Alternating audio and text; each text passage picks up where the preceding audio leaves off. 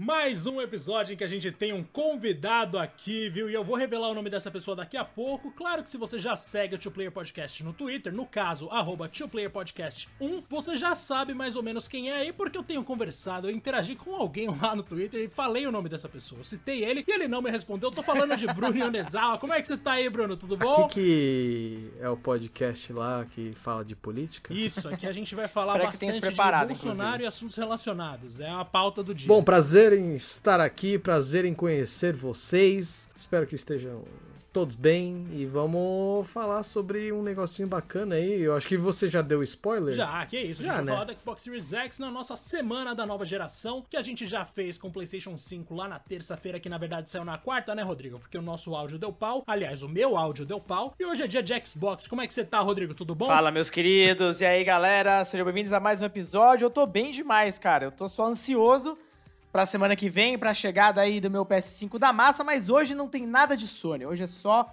caixa X. O Brunão aí tem, teve a sorte de receber antecipadamente o Series X e o Series S também, Bruno? Foram os dois? Isso, tô com os dois consoles os dois, já, né? testando, jogando todo dia, numa boa, fazendo o Game Pass valer a pena ali. Pela voz, você tá vendo a safadeza do cidadão, né? Mudou a gente vai falar um pouco dos voz. dois modelos, do diferencial deles, num papo bem descontraído aqui. Né, o Brunão tá com, com os consoles há um bom tempo, eu e o Diego tem algumas questões, já falamos muito do PlayStation e temos muito aí curiosidade para saber que a Microsoft aprontou, cara. Bom, se eu puder começar aqui, galera, eu tô, tô realmente bem curioso aqui. Brunão, na hora que você recebeu os dois consoles, logo de cara, qual que você testou primeiro? Foi o Series S que eu testei primeiro. Ah, muita gente iria direto no Series X, ver todo o poder da máquina e não sei o que, mas, cara, o Series S foi a primeira caixa que eu abri, né? Era menorzinha, tava, tava em cima da caixa do Series X, que é maior zona, pra equilibrar, né? Aí eu abri, eu peguei o controle na mão, senti aquela diferença no controle, bem mínima, mas senti. Aí eu peguei o console e vi que ele é muito pequenininho, velho. Muito pequeno mesmo o tamanho de um Switch, assim, é um console de mesa. Nossa, falei, muito ah, louco vou isso. plugar isso daqui. Aí pluguei e testei. E, cara, é incrível. Assim, para quem tá acostumado com o Xbox One X já, em termos de interface, não sei o que, não vai fazer muita diferença. Mas você sabe que você, tá, você já tá na próxima geração. Ou melhor, na atual geração, agora que já chegou o PlayStation em, em certas regiões do mundo, né? E depois, em seguida, obviamente, eu quis ver, assim, aquele poder da máquina toda e pluguei o, o Series X. É, eu fiz essa pergunta até, Diego, só para eliminar essa primeira parte, porque o que mais me, me deixa aí curioso é justamente o Series S, né? Para quem não sabe, tava vivendo uma caverna, a Microsoft ela mudou um pouco a estratégia, logo de cara lançou dois modelos, o Series S, um modelo uh, que não deixa de ter aí alguma das features, por exemplo, o SSD, mas um hardware bem mais uh, simples do que o Series X, que é o grande monstrão da coisa toda. E eu tô perguntando isso, cara, porque eu queria entender até do ponto de vista de, de experiência. Mesmo o Series S tendo um hardware bem inferior, é, você achou que realmente parece uma nova geração mesmo? Ou o impacto foi muito, muito grande quando você começou a mexer no Series X? Claro que a gente vai falar um pouco mais sobre isso, mas já que você começou pelo Series S, você sentiu realmente que, pô, legal, tô começando uma nova geração mesmo? Ou um pouco mais do mesmo? Eu acho que em termos de, de poder de processamento, é, você percebe que ele é inclusive inferior ao One X, que é o mais poderoso da geração passada. O One X tem 6 teraflops, o, o Series S tem 4 teraflops, ele não chega a 4K só de maneira dinâmica, ou seja, via upscaling, né? Uh, mas o que faz a diferença, que faz você sentir que ele é um console da nova geração, é o SSD dele que processa as coisas de uma forma absurdamente rápida. Um negócio que você bota um AAA pra para logar, você bota ele lá para processar e ele buta rapidinho. É, ele ainda demora, tem uma demora lá, sei lá, você vai abrir um Destiny demora um minutinho, talvez um pouquinho menos, mas comparado com os consoles da geração anterior, vixe, isso é muito, muito mais rápido. E aí a real diferença vem na parte in-game mesmo, quando você vai carregar uma fase, fazer um fast travel. Eu fui jogar Yakuza Like a Dragon e eu fui é, trocar de, de missão, né? Eu, eu, eu, acho que foi entrar em um lugar, sair de outro, sei lá. E tem uma tela de carregamento lá que aparece a diquinha escrita embaixo. Não deu tempo de eu ler a dica. Se quer o que. Eu não faço nem ideia do que estava escrito na dica, porque só apareceu um, um flash da, da tela de carregamento e já carregou a próxima fase. Então, acho que sim, mesmo que o Series S seja menos potente em termos de é, poder de processamento e eventual resolução entregue, ele ele é um, ele é um console da nova geração, sim. Importante, mano. Realmente, o Xbox Series S é uma coisa que ficou na minha cabeça desde que a gente ouviu falar desse console pela primeira vez, porque a gente não tinha certeza de que ele entregaria algo que a gente estava esperando de uma nova geração. E aparentemente sim, vamos ver quando saírem os jogos mais e mais exigentes, né, dessa nova geração que chegou agora há pouco. Rodrigo, eu lembrei de uma coisa aqui, você e o Bruno vão descobrir uma curiosidade agora, que é o seguinte, a gente costuma falar aqui no Spotify as pessoas ouvem a gente e o Spotify passa uns dados bacanas. Então, nos últimos 28 dias, eu vou puxar isso aleatoriamente aqui. As pessoas que ouvem o Two Player Podcast também ouviram Metallica, Beatles, Charlie Brown Jr., Arctic Monkeys e Ed Sheeran. Ó, deu uma mudada Olha aí. só que coisa mais diversificada. Ed Sheeran tá aparecendo aqui pela segunda vez na história, Arctic Monkeys talvez seja a primeira, então eu tô um pouco surpreso aqui. Eu tava com saudade. Mas esse parênteses foi simplesmente porque me deu vontade, porque tava aberto no meu computador aqui. Na verdade, não tem nada a ver com qualquer pergunta que eu vou fazer ao Bruno. eu tô com saudade, eu tava com saudade. Mano, esses aí. dados são importantíssimos, né? A gente tem que trazer aqui pra gente manter a tradição. E hoje também não teve notícia do dia, mas talvez role aí no final, se a gente não fizer recomendação. Tamo bolando tudo em tempo real aqui, vocês estão acompanhando todo o raciocínio. Bruno, você já teve a oportunidade, imagino, de pegar bastante nesse controle aí. E eu quero saber, mano, você que também tem o Xbox One X, quão, quão diferente tá esse novo controle da Microsoft? Quão melhor ou quão inferior? Ou quais são as novas vantagens? O que, que tem de novo aí que você pensou, velho, vale muito a pena? Se eu for metrificar o quanto mudou, eu posso dizer que 1%. É, é Muito bom. muito pouco. Pra quem tá esperando um salto geracional em termos de controle, como é o caso do DualShock 4 pro DualSense, não existe. Não, não é. Você vai segurar o controle e você vai ver que é essencialmente a mesma coisa. O que acontece é que o controle do Series X e do Series S é o mesmo modelo para os dois consoles, ah, só difere a cor, que o Series S é branco e o Series X é preto. É que tem algumas mudanças pequenas ali. O, a parte de trás é toda texturizada, não é um plástico liso, tem um pouco de textura. Quando isso me chocou bastante de início, porque o controle foi a primeira coisa que eu botei a mão e eu senti que tava diferente, assim, em termos de textura.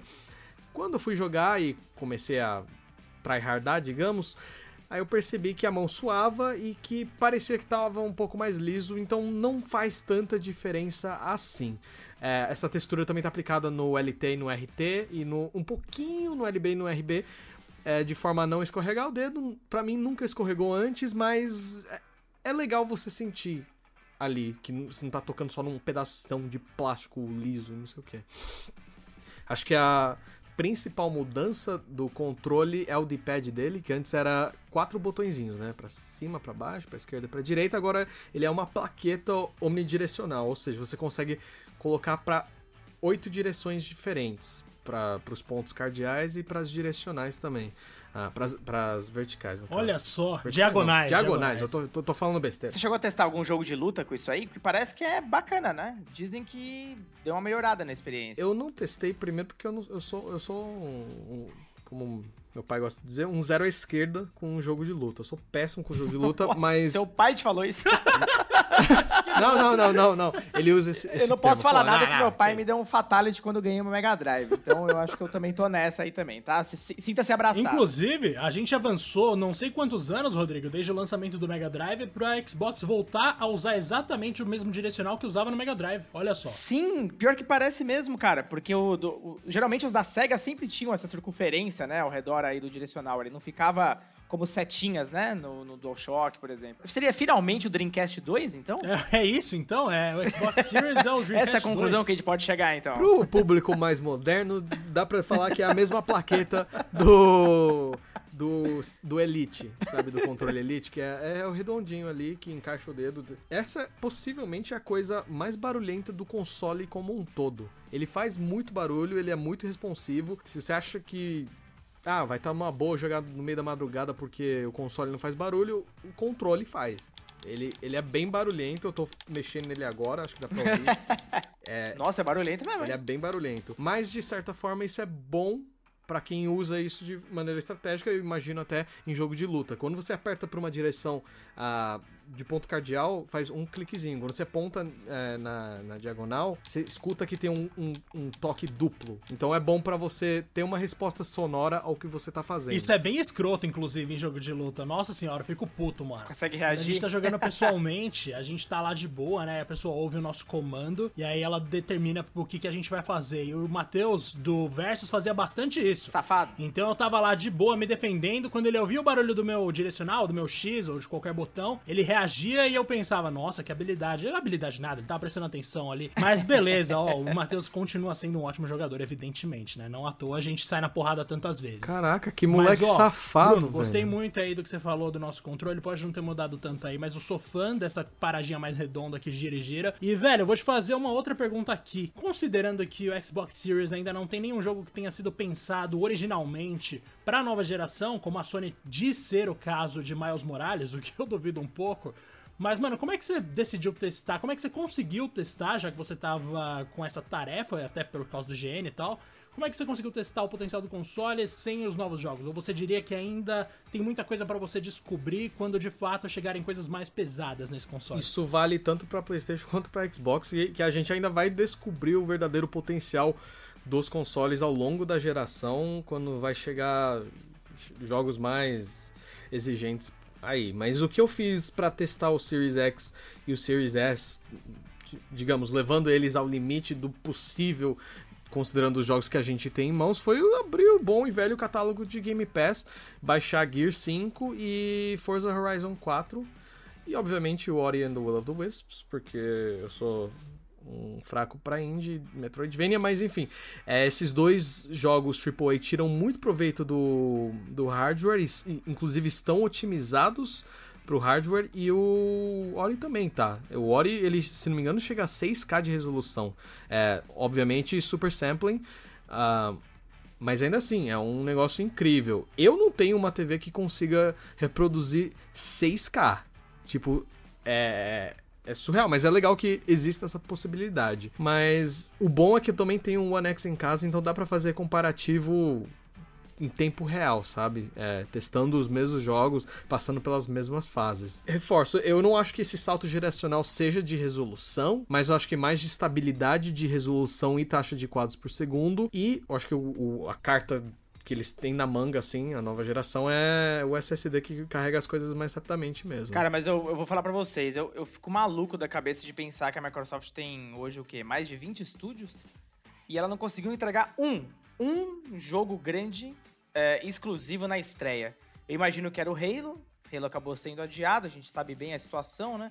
Vai saber quando ele vai. Grande abraço pro Craig. grande abraço pro nosso grande amigo Craig, o melhor personagem já dessa nova geração, né? Dessa atual agora geração. Mas, gente do céu, não é absurdo, cara, que a Microsoft não tenha conseguido entregar nada. A gente sabe que tem muita promessa, né? A gente já teve um evento, inclusive, antes do lançamento, que mostrava alguns dos estúdios uh, planejando alguns títulos fortes, mas, gente do céu, absolutamente nada, sabe? Vocês não acham que isso pode prejudicar a Microsoft num curto tempo, não? Porque a gente não sabe o lançamento de nenhum outro jogo, né? É, a gente tem a noção aí de que tem algumas coisas a caminho, como por exemplo o The Medium, que se eu não me engano vai sair em 2020 ainda ou começo de 2021. De fato, Foi Rodrigo, adiado de novo. Quando a gente é. pensa no uhum. jogo, ah, é, foi adiado, olha lá, mano, nossa, pode pá. então realmente tá difícil. Mas ó, vamos ser sinceros aqui que quando a gente fez aquele nosso primeiro áudio, né, nosso primeiro vídeo que eu ia falar, mas nosso primeiro episódio sobre os jogos de lançamento do PS5 do Xbox Series X e S, a gente já sabia que os títulos, quando os consoles chegassem, não seriam tão fortes assim. Claro que no lado da Sony a gente tem um jogo inédito de uma franquia extremamente poderosa e não sei o que, acho que todo mundo conhece e tal, mas nada que vá levar o hardware ao limite, como a gente já falou mais algumas vezes aqui. E a gente também sabe que o segundo ano de um console sempre é melhor do que o primeiro, assim, muito melhor do que o primeiro. Afinal, a gente tem, por exemplo, The Witcher 3 no segundo ano do PS4 e do Xbox One. Se a gente considerar que 2013, os dois consoles só viveram dois meses, então ali nem conta como um ano deles. Considerando isso, cara, eu diria que é um pouco preocupante. Não, até que não, porque assim, a gente tem a, as duas gerações com uma maior quantidade de jogos da história disponível por causa de retrocompatibilidade de serviços, porque a gente sabe que no caso da PlayStation a gente vai ter também aquele PlayStation Plus. Alguma coisa da PlayStation Plus lá que tem um catálogo que eu esqueci o nome, que você deve lembrar, inclusive, Rodrigo, porque você tá muito ansioso para fazer isso. PlayStation Mas Plus Collection. Days Gone, exato, Collection. E a gente tem o Days Gone, a gente tem Persona 5, a gente tem vários jogos ali que vão entrar que são interessantes. Então a gente tem uma quantidade de jogos ali muito interessante para ver quão, quão melhor é o desempenho dos novos consoles, considerando aqueles títulos que a gente já conhece. Mas, embora não existam aí grandes títulos, eu não diria que isso é uma grande preocupação, considerando que nem mesmo a concorrente tá tão à frente assim, embora Demon Souls, meus amigos, esteja sendo uma delícia. Ah, não, é. Aí não dá para concordar, cara. Ó, Demon Souls, Miles Morales. A gente tem, claro, os jogos que estão saindo no PS4 também, né? A gente tá considerando isso. Mas tem o Sackboy. Uh, cara, você tem alguns títulos muito interessantes e muito variados, né? Uh, só para fazer um comparativo rápido aqui. Quando o Xbox One saiu, na janela de lançamento, eu não vou nem falar os jogos third party, vou falar só os exclusivos, tá? Independentemente de qualidade ou não, porque aí é uma coisa muito pessoal. Mas teve o Crimson Dragon, teve Dead Rising 3, o Forza 5, deixa eu ver se eu esqueci de mais algum, o Rise Son of Rome, uh, que é muito fraco, teve o Xbox Fitness, que na época usava muito o, o Kinect, né, quando ele ainda era vivo, o Zoo Tycoon, e eu não sei se esse Zumba Fitness World Party tinha saído a princípio só para Xbox, é uma boa dúvida. Realmente não é, né? É o melhor dos, da, da, das line-ups, mas bom, vamos lembrar que a Microsoft estava em outra situação. A Microsoft não tinha tantos estúdios assim. Mas por outro lado, eu concordo com um pouco que vocês falaram, principalmente o que o Bruno falou do Game Pass, né? É impressionante. Se você já pega o Xbox e assina Game Pass logo de cara, meu amigo, é, ninguém pode reclamar de falta de jogo, isso é verdade. Games exclusivos ainda Talvez não muito, não sei. Não tem uma estatística disso oficial, mas games exclusivos ainda vendem consoles. O futuro do Xbox é, com os estúdios, com os títulos anunciados, pô, Hellblade 2, cara, você tem noção do que é isso? É muito brilhante. Mas o fato de não ter nenhum game exclusivo no lançamento dá uma brochadinha eu tô aqui com, Eu tô me divertindo a beça com o Game Pass aqui, é, jogando um monte de coisa. Inclusive, tá, tá, chegou a expansão de Destiny 2 de graça no Game Pass. Uma expansão chegou no dia do lançamento no Game Pass. Mas eu também tô curioso para ver Demon Souls, tô curioso para ver tecnologias que não são acessíveis ainda no Xbox por causa de poucos títulos otimizados e tal, rodando do, digamos, no day one do PS5, sabe? O Demon Souls tem o Ray Tracing que eu tô maluco pra ver. Uh, o próprio Spider-Man Miles Morales. E, então, tipo, eu, eu acho que fez um pouco de falta de ter pelo menos um ou dois títulos ali que pudessem equilibrar a situação. Assim, eu, obviamente não vou ficar me lamentando e falar, pô, eu não tô jogando PS5, sendo que eu tô com o Series X aqui, Game Pass assinado, centenas de títulos disponíveis por pouquíssimo por mês. Eu assino o Game Pass Ultimate é 45 reais quase, por aí. Então, mas eu acho que o negócio é, é agora botar o olho no futuro. É, o lançamento já foi, não teve título lançamento e agora é pensar no futuro mesmo, porque a Microsoft tem um monte de estúdio, comprou a ZeniMax e isso ainda vai dar o que falar, eu espero. Não, e parece que eles vão comprar mais, né? É, nossa senhora. Bom, a Microsoft tem o X do dinheiro infinito, a gente sabe muito bem. E, e só para encerrar essa parte do jogo exclusivo, eu nem comento ter jogo exclusivo por apenas ter e falar, olha, tem um jogo que só saiu para ele. Podia ser um jogo muito ruim, inclusive. Mas, como foi a primeira line-up do, do Xbox One. Mas é, geralmente esses jogos exclusivos eles aproveitam muito bem o hardware, né? Eles já são aquele, aquela porta de entrada, sabe? Tipo, olha aqui minha nova geração.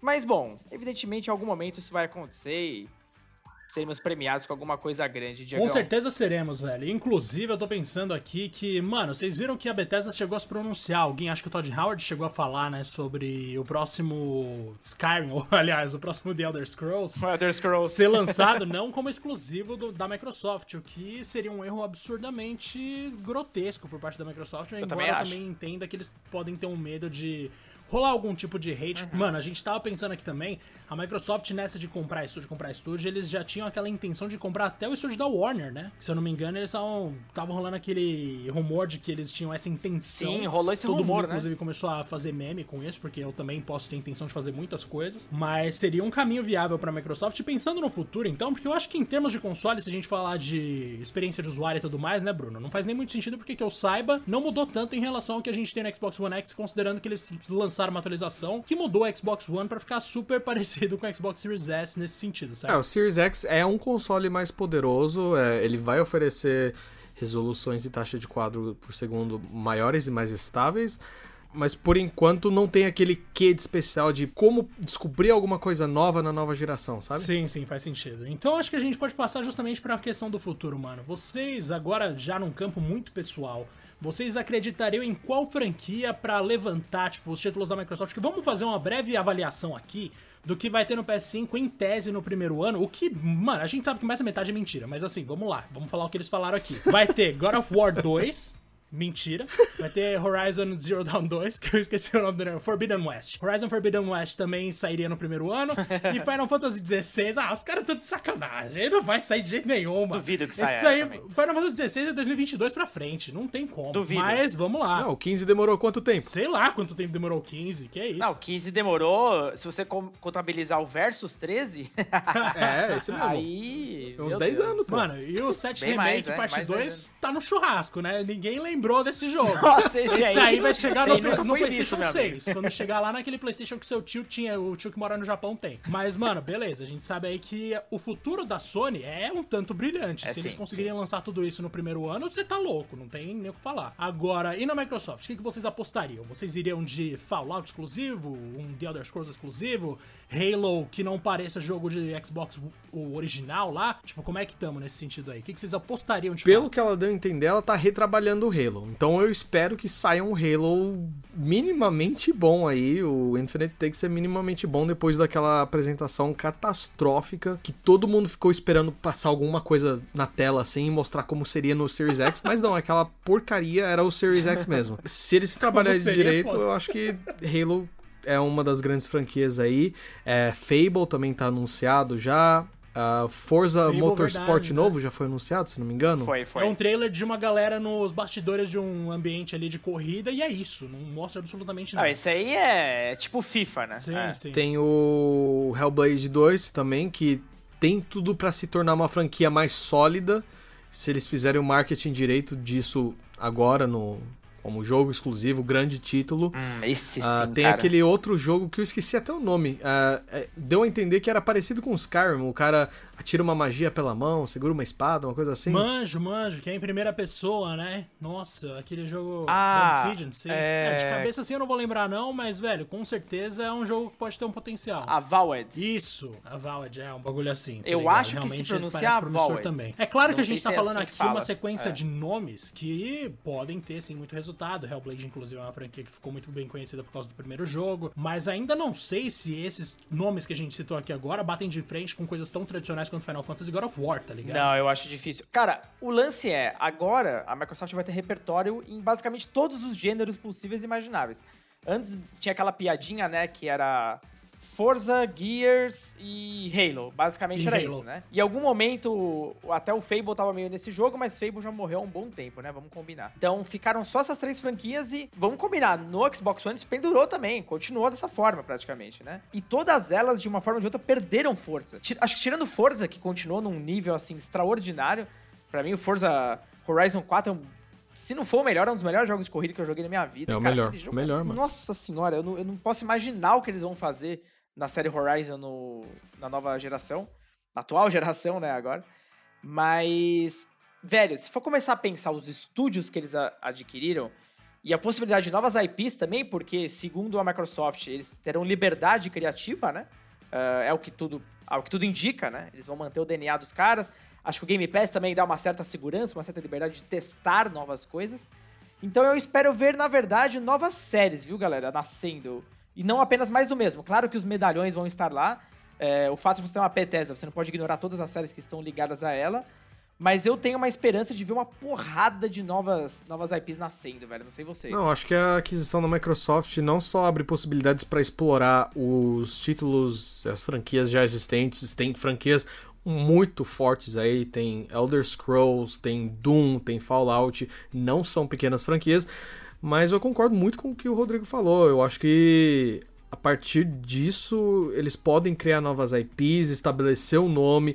É, sempre teve aquele papo entre fãs, mas é, esse papo existe de que ah, Xbox é só porrada e bacon, explosões e bacon e não sabe contar a história. Eu, eu sei que isso tá pra mudar. A, aquisição da Ninja Theory, aquisição da Bethesda não são pequenas coisas, não são estúdios que não sabem contar boas histórias, são estúdios que são aclamados, inclusive, por causa das boas histórias que eles sabem contar. Então, acho que tem todo um leque que se abre aí de possibilidades. Agora, vai muito de ver a estratégia dos caras. A, a, gente não sabe se eles vão produzir títulos exclusivos sob o guarda-chuva da Bethesda ou se eles vão continuar distribuindo para outras plataformas e recebendo o income via Bethesda.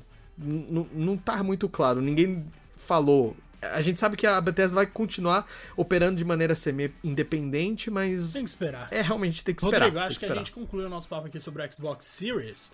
Mas é claro que sobra um pouco de tempo pra gente fazer uma recomendação rápida, tá? Não vamos ficar 30 segundos falando de cada jogo que a gente vai indicar, não. Não, vamos caprichar e eu acho que hoje tem que ser recomendação do Shiboka, né, Diego? Tem que ser do Shiboka, sem dúvida alguma. Então vamos lá, que mano. Que esteja na retro também, tá valendo tudo. Que esteja na retro também. Nossa, tem bastante coisa para falar, hein? Mas ó, eu vou de Halo, Halo, no caso eu ia falar Halo Master Chief, mas não é isso. Isso aí. Halo The Master Chief Collection. O Master Chief Exatamente, Collection, né? Que é. é um negócio maravilhoso. Eu já devo ter recomendado em algum momento, mas mano, eu tô jogando essa porra com alguma frequência, então assim, eu posso garantir para vocês que é interessante para estudo, principalmente. Porque eu tô ligado que quando sair o Halo Infinite, se eu ainda estiver na IGN Brasil, quem vai fazer o review sou eu. Então eu tenho que estar tá alinhado. E o 3 tá muito claro na minha cabeça, assim como o 4, mas o 1 e o 2 eu tava precisando dar uma lembrada, esse jogo me ajudou, e tem vários outros Halo ali. para quem quer conhecer Halo, esse é o caminho. Rodrigo. Cara, eu vou de um, de um jogo que eu amo, já devo ter comentado em alguns episódios aqui em algum momento, mas se você curte um jogo de corrida arcade com mascotes, vai no Sonic and All Stars Racing Transformed, cara. É do 360, roda perfeitamente bem. Uh, agora então, no, no, no, Xbox Series X, sabendo que a Microsoft fez com a Retro, melhorou ainda mais a performance dos jogos. É, cara, esse jogo é maravilhoso. Vários personagens da, de toda a saga da SEGA. Olha só que combinação bonita de palavras. É, não, não são só focadas no universo do Sonic. Você tem carros que se transformam, pistas de tudo quanto é jogo clássico da companhia, enfim. É um jogo de corrida dos sonhos de quem ama a SEGA. Brunão, o que, que você manda? Eu sou convidado, então vou quebrar as regras, vou recomendar dois jogos. Ah, casa é sua. Dois, são, são dois indies, então tem gente que pode até argumentar que dois indies são equivalentes a um AAA. Não, é, também tô nem não, aí, é. vou falar mesmo. É, Ghost Runner, que eu acho que é um dos jogos mais surpreendentes de 2020. É um jogo de ação em plataforma em primeira pessoa, com morte instantânea. Você tem que ir passando pelas fases, matando todo mundo sem tomar dano. Se tomar dano, você volta pro início da fase e tem que fazer seu trajeto e eu não vou falar muito, mas tem boss fight e é incrível. O segundo jogo que tá disponível no Game Pass que eu tô jogando atualmente, tô gostando pra caramba, é Crosscode, inclusive ele tá otimizado para Series X e Series S. É um RPG de ação, é pixel art, é bem gostosinho, bem leve, tem um monte de missão, é aquele jogo que você joga no seu tempo, não tem uma pressão de você seguir pela campanha principal, você não é obrigado a fazer todas as side quests também para ganhar nível, você vai jogando, explorando o mundo, é explorando inclusive para encontrar tesouros, eu acho que é uma boa pedida aí para quem curte uns indie pixel. Antes da gente encerrar, vamos numa tacada só rápida aqui. A exemplo do que a gente fez no episódio do PS5. Cada um de vocês fala um jogo que é o que vocês estão mais aguardando do Xbox que a gente já conhece que vai existir. Vai, na Ah, lata. no meu caso é fácil, vai, vamos lá, de The Medium, porque é jogo de terror e parece ser promissor. Brunão. Bruno. Hellblade Senua Saga, eu acho que o primeiro é bem impactante. Eu tô louco pra ver a continuação da história dessa mulher aí, porque, cara, quem jogou sabe, quem não jogou vai jogar agora o, o Senua Sacrifice. Olha, e eu não sei se um dia eu vou ver isso, quando eu estiver vivo ainda, mas o próximo é Elder Scrolls, cara. Eu não vejo a hora. Chega de Skyrim, pelo amor de Deus. Nossa, Rodrigo, você tinha falado o jogo que a gente sabe que vai rolar e você manda um The Elder Scrolls? Talvez nunca aconteça, mano. Que isso. Ah, a gente tem aquela imagem, né? A gente, a gente se apega, né, Diego? Uma A imagem. gente tem aquele PowerPoint, né? É verdade. Mas deve rolar, deve rolar. Quero agradecer aqui a nossa, ao nosso querido convidado, Bruno Erezal, que veio aqui. É o segundo convidado da história do Two Player Podcast, que voltará. Embora ele não saiba disso, ele vai voltar eventualmente. Lógico. E também agradecer aqui ao Rodrigo e mandar um grande abraço pra você que acompanha a gente até aqui. Bruno, esquece de despedir Eu aqui? queria agradecer a oportunidade aí, levar o título pra casa. Mentira. Queria agradecer a oportunidade. Eu gosto muito de participar de podcast. Adoro falar sobre games, adoro falar sobre indies, adoro falar sobre consoles nova geração. Adoro falar com vocês, que vocês são dois ótimos e grandes amigos da minha vida Ah, pessoal também. Então, cara, me convida mais vezes aí pra gente ficar batendo papo. É tão gostoso. É muito gostoso. Uma pena que eu tenho que editar tudo aqui. Eu tô morrendo de sono, mano. Mas vai lá, Rodrigo. Sua vez de se despedir. Não, vamos encerrar. Pelo amor de Deus, pelo bem do Diego, vamos encerrar por aqui. Galera, Muito obrigado a todos. Não se esqueçam aí, mais uma vez, de seguir a gente lá no Twitter, arroba podcast. Arroba podcast é ótimo, né? Arroba 2playerpodcast1 e também aqui, claro, no Spotify para ser notificado de novos episódios. Por fim, uma coisa muito interessante. Tô muito curioso para esse jogo chamado Bright Memory. Uh, foi feito por uma pessoa só. No caso, é um chinês brilhante que é exclusivo do Xbox. Fiquem atentos. grande abraço. Da hora, Rodrigo. Obrigado. Muito obrigado. Você vai rápido. Zoeira, viu? Muito bom, mano. Valeu demais aí. Um grande abraço para todo mundo. Tchau.